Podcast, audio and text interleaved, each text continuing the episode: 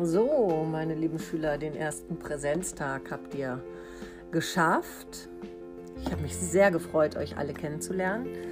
Und ich freue mich schon auf morgen. Da haben wir bei uns im Klassenraum dann Unterricht. Und erst mit der einen Gruppe, dann mit der anderen Gruppe. Da bin ich sehr gespannt, wie das wird. Aber das wird schon. Wir kriegen das hin. Jetzt zum Abendessen die nächste Geschichte aus dem Buch Billy Backe aus Wallewacke von Markus Orts geschrieben, im Ravensburger Verlag erschienen. Und zwar die Geschichte 6.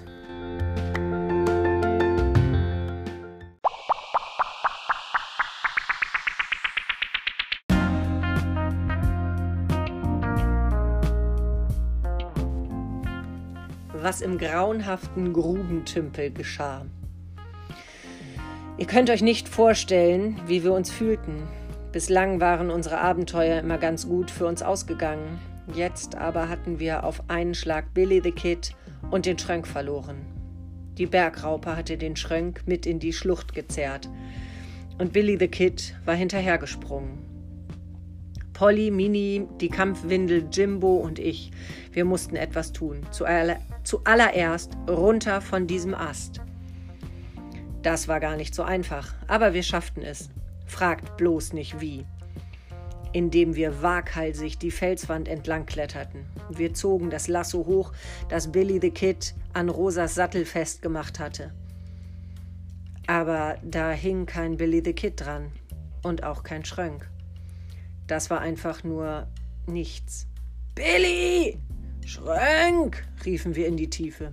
Keine Antwort verloren, für immer verloren. Wir könnten, konnten die Tränen nicht länger zurückhalten. Dieser Schmerz, wenn man seine Freunde verliert. Was tun? Zu den Strumpfnasen? Vielleicht würden die uns ja helfen, nach Billy und dem Schrönk zu suchen. Das war unsere letzte Hoffnung. Doch dafür mussten wir erstmal raus aus dem Berglabyrinth. Walle Kralle, war das ein Gesuche, ehe wir den richtigen Ausgang gefunden hatten. Rund 48 Mal verliefen wir uns, gelangten an Stellen, an denen wir schon mal gewesen waren. Nach einigen Stunden hatten wir Glück und erwischten den Ausgang, der genau aufs Hochland führte. Mann, war das vielleicht irre kalt hier oben.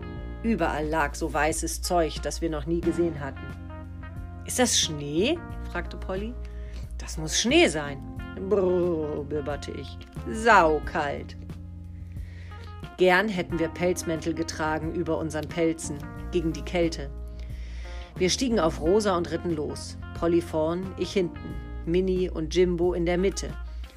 Noch keine 200 Meter hatten wir zurückgelegt. Immer am steilen Rand des Hochlandes entlang, da hörten wir Summen. Vom Abgrund her. Das Geräusch stammte von den Propellern eines Hubschraubers. Der Hubschrauber tauchte neben uns auf, direkt aus dem Abgrund. Die Propeller waren aber keine gewöhnlichen Propeller, sondern lange, schlachsige Arme. Und der Hubschrauber war auch kein gewöhnlicher Hubschrauber, sondern der Schrönk persönlich. Und an ihn geklammert niemand anderer als Billy the Kid. Sie landeten nicht weit entfernt von uns. Wir eilten sofort hin. Schränk, Billy, riefen wir überglücklich. Die beiden waren ganz außer Atem, nass und schmutzig. Billy the Kid wimmerte vor Schmerzen. Mein Bein, mein Bein, es ist gebrochen. Dieses Mal musste ich nicht mal rennen, um auf die Idee zu kommen, Billys großes Messer als Schiene zu benutzen und mit dem Lasso zu umwickeln. Kurze Zeit später waren Billys Bein versorgt und es ging ihm schon besser. Polly hatte inzwischen den Schrönk genau untersucht. Der hatte nicht so viel abbekommen, nur ein paar Schrammen und Beulen, mehr nicht zum Glück. Und dann? Ja, und dann? Dann mussten die beiden erzählen, was sie erlebt hatten. Wir machten ein Lagerfeuer und lauschten aufgeregt.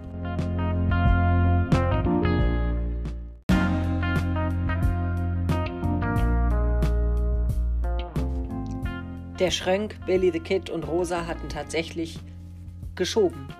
Der Schrönk die Raupe, Billy den Schrönk und Rosa Billy. Mit vereinten Kräften, Stück für Stück. bis die Raupe endlich fiel, stürzte kopfüber. Billy jubelte, Rosa wieherte, aber der Schrönk pappte am Hintern der Raupe fest und wurde in die Tiefe gerissen. Die Bergraupe und der Schrönk platschten in den grauenhaften Grubentümpel, wie Billy the Kid ihn nannte. Der Schrönk kann zwar viel, aber schwimmen? Nein, mühsam hielt er sich an der Oberfläche. Da sprang von oben Billy the Kid herab. Weil das Lasso zu kurz war, musste er es loslassen und krachte genau auf den dicken Schädel der Bergraupe. Dabei brach er sich sein rechtes Bein. Das tat sau weh. Doch Billy biss die Zähne zusammen, warf sich ins Wasser und schwamm zum Schrönk. Halt dich an mir fest, rief Billy. Und der Schrönk tat es. Bis hierhin lief alles noch ganz okay, aber die Bergraupe war für jede Überraschung gut. Das fette Vieh konnte schwimmen, verflixte Raupensau. Sie schwamm, was sonst, direkt auf den Schrönk und Billy the Kid zu. Nun wäre die Geschichte hier zu Ende. Wenn nicht. Tja, Leute, was soll ich sagen? Manchmal ist es toll, wenn man etwas Gutes tut im Leben. Einfach so, aus Freundlichkeit. Ohne jeden Hintergedanken.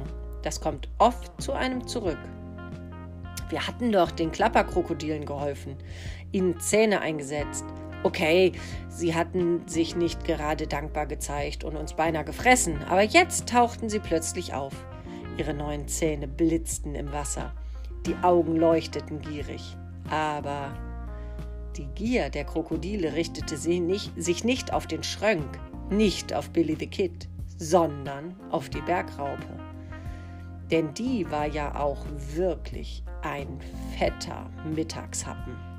Und die Raupe, allein gegen zehn Krokodile? Das war zu viel für sie. Sie drehte sich um und ergriff die Flucht. Die zehn Krokodile gleich hinter ihr her. Billy schwamm zum Ufer, den Schrönk im Schlepptau. Die beiden mussten sich erstmal erholen. Aber noch ehe sie 70 Mal hätten einatmen können, kam die Raupe schon zurück. Und zwar in Begleitung der Krokodile. Vor, hinter und neben ihr schwammen die grünen Viecher. Der Schrönk und Billy kletterten schnell auf einen Baum in der Nähe. Schwerfällig kroch die Bergraupe aus dem Tümpel. Die Krokodile hielten die Raupe in Schach und die Raupe heulte Rotz und Wasser. Sie war jetzt eine Gefangene der Krokodile. Nur langsam ging es voran. Als die Prozession aus Riesenraupe und Krokodilen unter dem Baum vorbeizog, auf dem der Schrönk und Billy the Kid saßen, rief Billy dem letzten Krokodil zu: Was ist denn los? Wo bringt ihr die Raupe hin? Alter Häuptling, graue Grütze, ich muss schon sagen. Unser Cowboy-Freund ist vielleicht neugierig.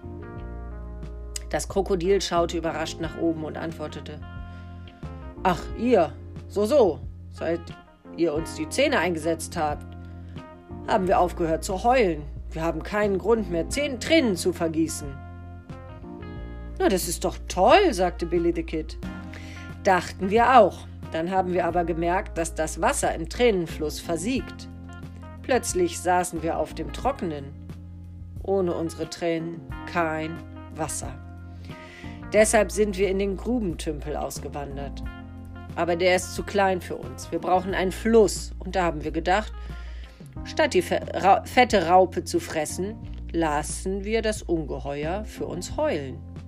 Die Bergraupe muss acht Stunden am Tag weinen, damit wir genügend Wasser haben.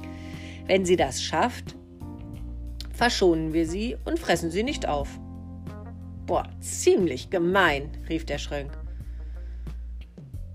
So wird aus dem Ungeheuer ein Ungeheuler, lachte das Krokodil und klapperte mit den Zähnen.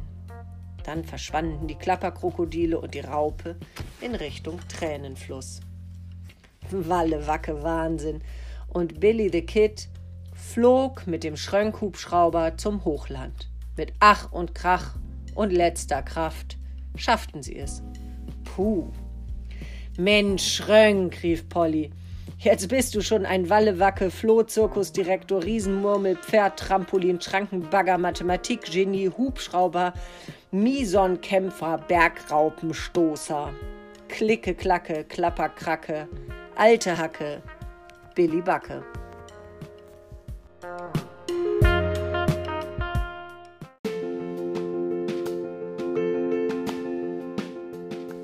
So, das war die sechste Geschichte aus dem Buch. Ich hoffe, sie hat euch gefallen und morgen sehen wir uns wieder in der Schule in zwei verschiedenen Gruppen.